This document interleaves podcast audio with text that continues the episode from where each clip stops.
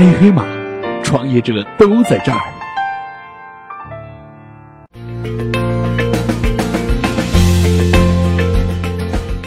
Hello，大家好，欢迎收听这一期的爱黑马，我是映月。本栏目由爱黑马和喜马拉雅联合出品。那本期节目呢，我们要一起来关注的是来自于王吉伟的文章：网络招聘能否在职场社交上抢到一碗羹？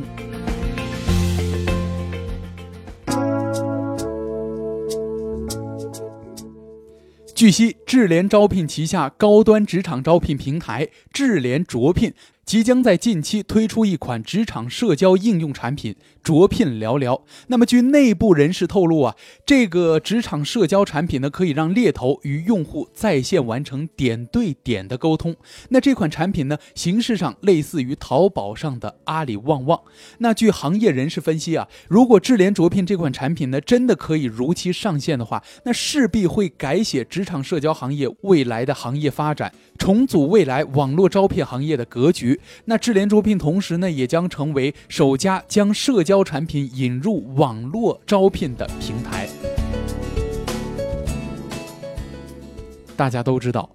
网络招聘呢，在国内的发展是几经周折了。从三大传统招聘网站定局，到垂直社交如日中天，再到职场社交初露端倪，这网络招聘在产业形式上呢，已经迭代到了三点零时代。那彼时的传统招聘呢，拥有最大的市场和用户群；此时的网络招聘呢，已然成为四大格局。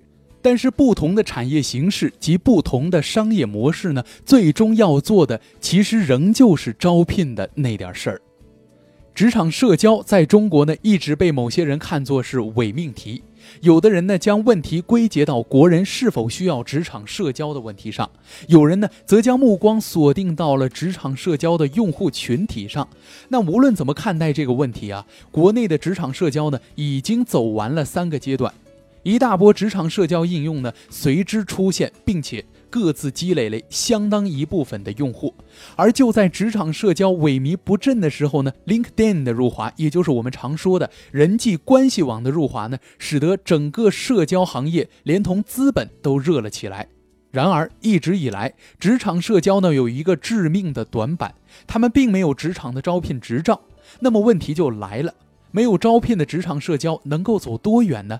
那这一次智联卓聘对职场社交领域的挺进，又会对格局带来哪些影响呢？能否在职场社交行业中也抢得一杯羹呢？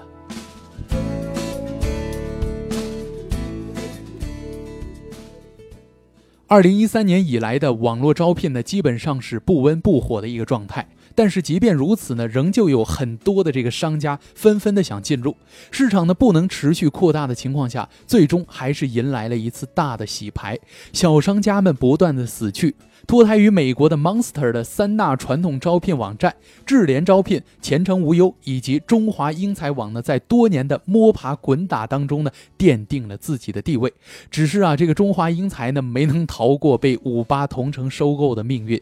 那以五八同城为代表的地方生活类网站，也就名正言顺的成为网络招聘的市场主角之一了。但是这些全职业类的泛招聘呢，更像是报纸招聘板块的线上版，真的可以说是毫无新意。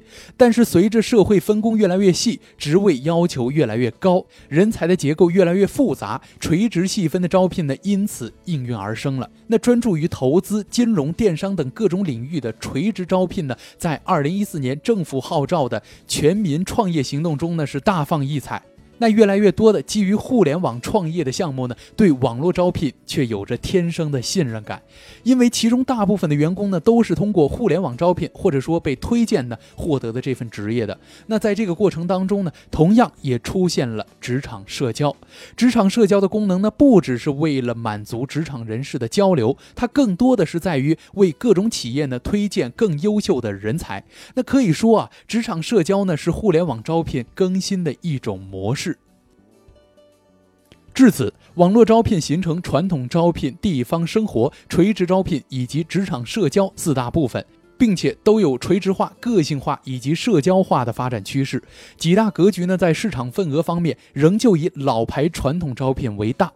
但是更适合移动互联网时代垂直招聘及职场社交表现呢，除了非常大的发展潜力，那么地方生活类的网络招聘呢，也正在持续探索与发力当中，市场格局呢，正在不断的发生着变化。职场社交在中国的这个市场的热度呢，真的是很难令这个用户得到肯定的。应该说啊，代表网络招聘三点零的这个职场社交软件 LinkedIn 入华之后呢，是再次激发了国内职场的社交变化。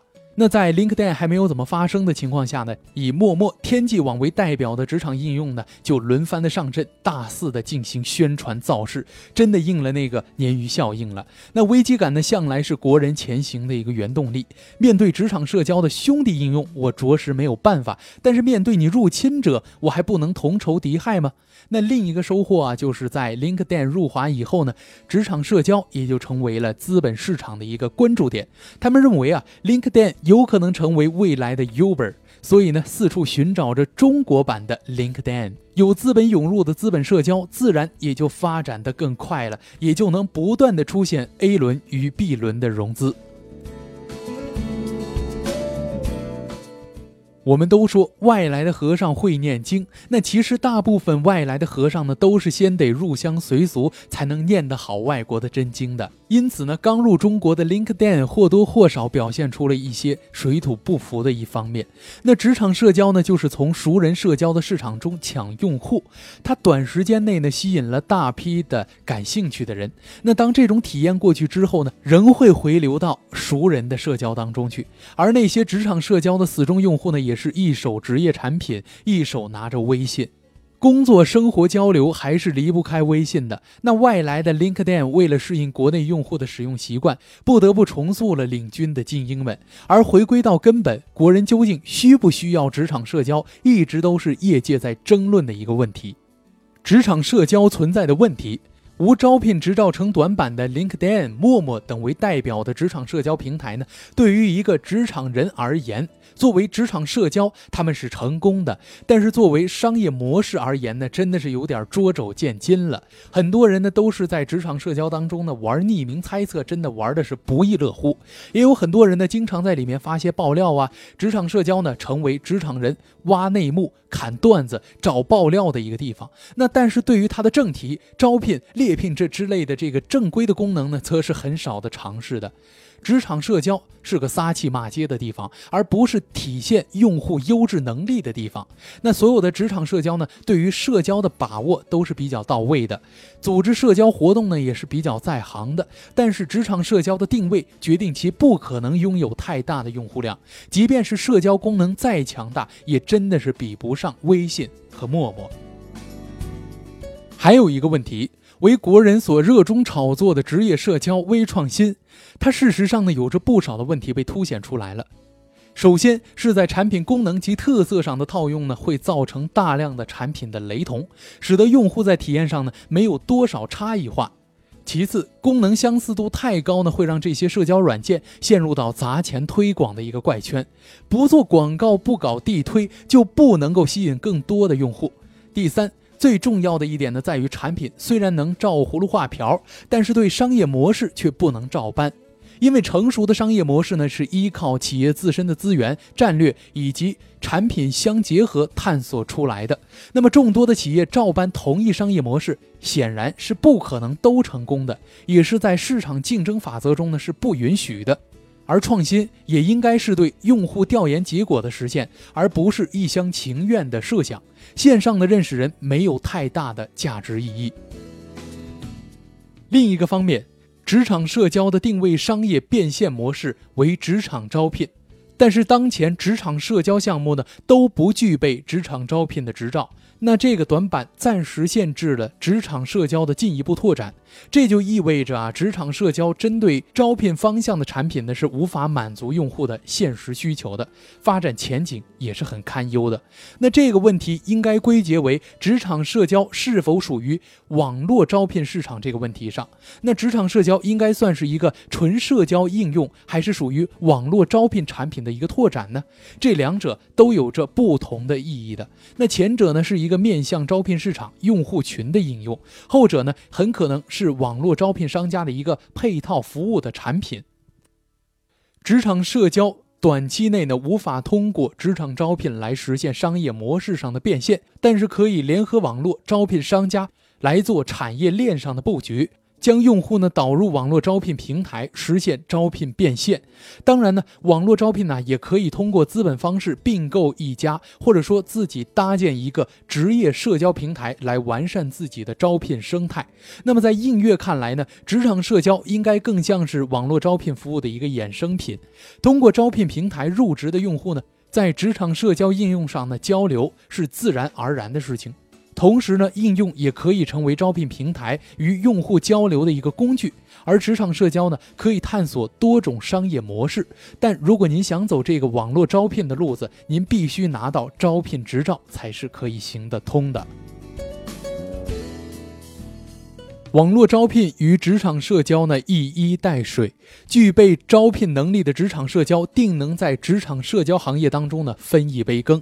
那我们顺势思维。如果作为新兴高端职场招聘之首的智联卓聘推出社交产品，那行业中的其他对手呢，自然也不会示弱了。也许在不久之后呢，职场社交或成为网络招聘的标配。同时呢，网络招聘旗下的职场社交也将具备更强的能力征战市场，职场社交行业呢，也将面临着进一步的洗牌。那么就当前而言呢，国内切入职场社交的商家呢有很多，既有蜂拥而至的移动 APP 创业入局者，也有打着垂直细分社交旗号的，还有因为职场社交需求而进入该领域的。那么总体来看呢，这些商家都是以社交为主，继而围绕社交衍生出的一些兴趣啊、部落啊、社区这些等等等等雷同的功能。这些重社交的项目啊，短板呢在于有没有招聘、求职以及人力资源这些大数据。如此看来呢，接下来如智联卓聘这些专注于人力资源服务的这些商家入局职场社交，将会以资源及经验这些优势，给之前那些职业社交造成很大的压力。